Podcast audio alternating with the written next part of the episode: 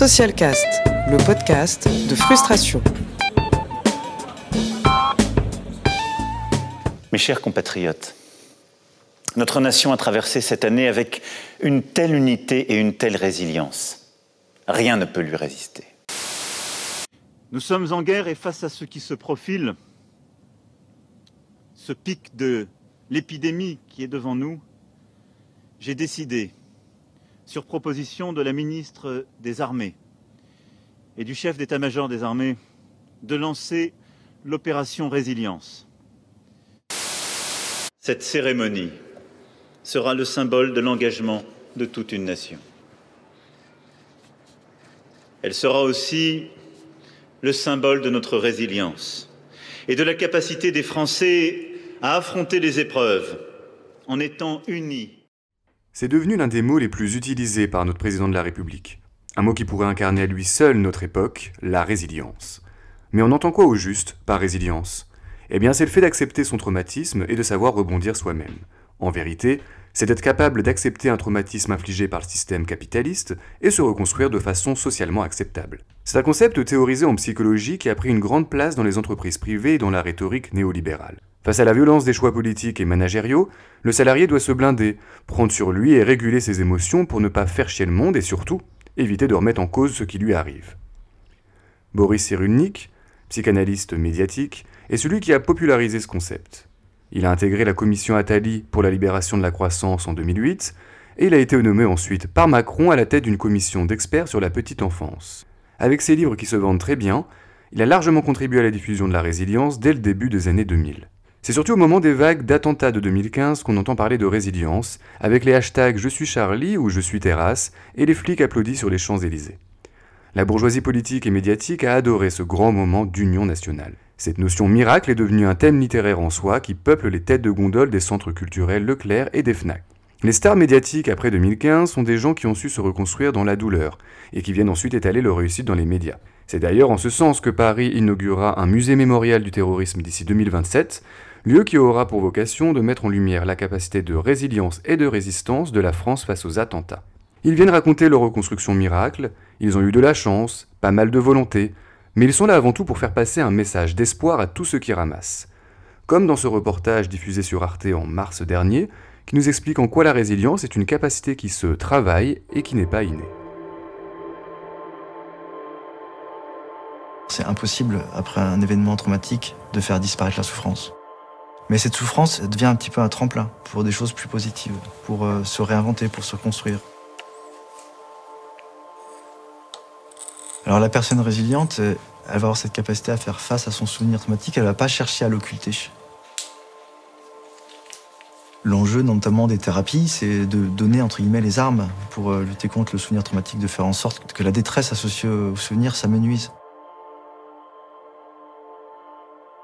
La résilience, c'est pas simplement résister euh, face au traumatisme, c'est aussi être capable de trouver en soi des réponses et des stratégies pour s'adapter face au traumatisme.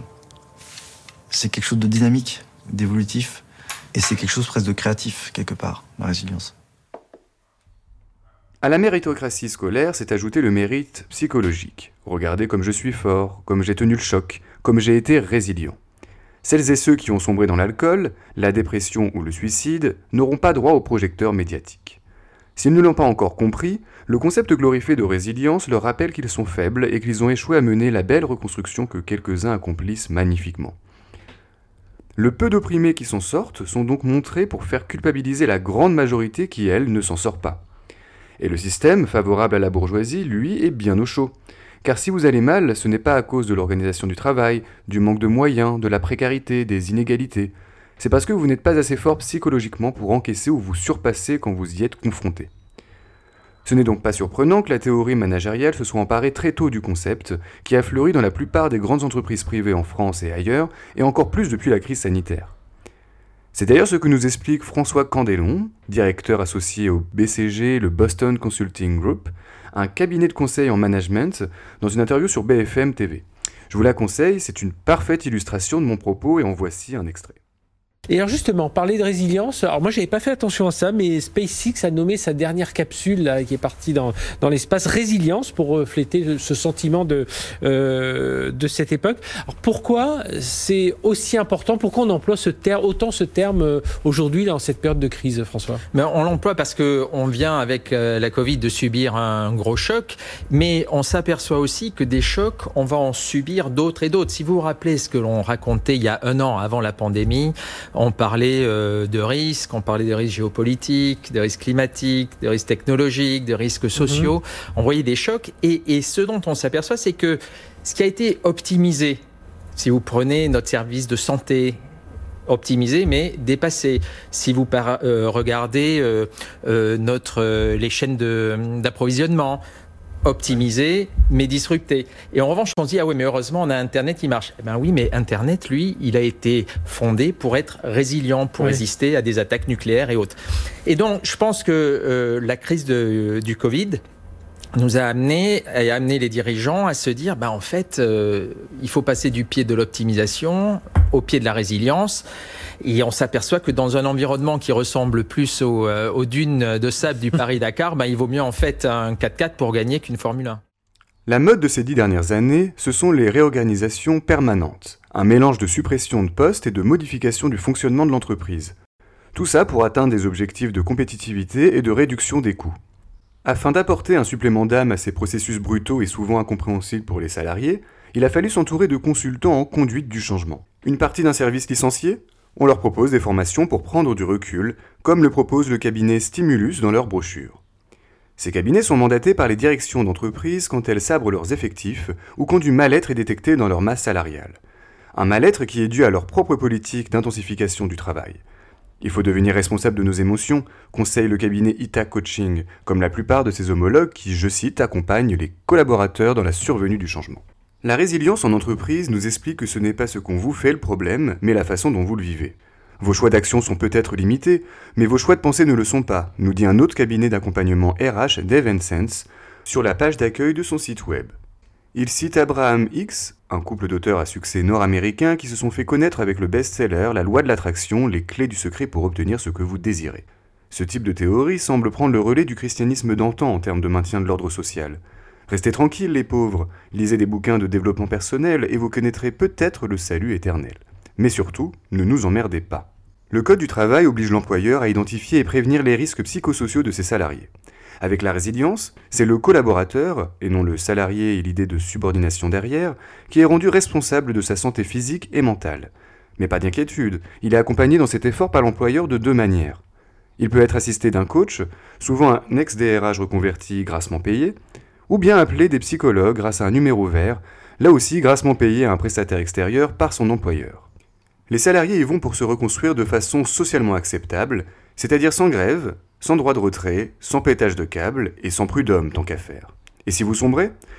Eh bien c'est de votre faute, mais pas celle de l'entreprise bien sûr. Évidemment, il est plus facile d'être résilient quand on a un petit plan épargne logement de côté, un héritage conséquent, qu'on est propriétaire de quelques appartements et qu'on a bac plus 5.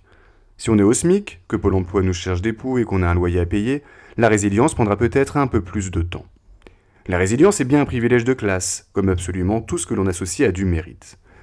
Et comme le mérite, le concept de résilience est un outil de plus de la bourgeoisie qui instrumentalise les exceptions à la règle pour faire la leçon à celles et ceux que leur système opprime. Alors, qu'est-ce qu'on fait pour lutter contre cette instrumentalisation? Est-ce qu'on se réapproprie ce mot? Est-ce qu'on lui oppose une résilience populaire qui ne serait pas réservée à une petite minorité? Même si le gouvernement parle déjà de résilience collective face au changement climatique, avec la loi climat et résilience, ou face à la crise sanitaire et psychologique, eh bien la seule chose qu'on pourrait lui opposer porte un nom, la rébellion, tout simplement.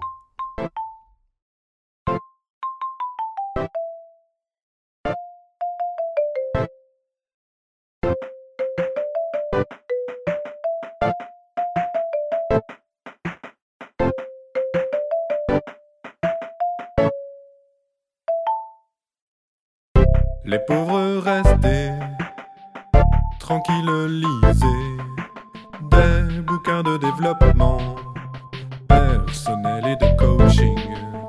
Et vous connaîtrez peut-être le salut éternel. Et vous connaîtrez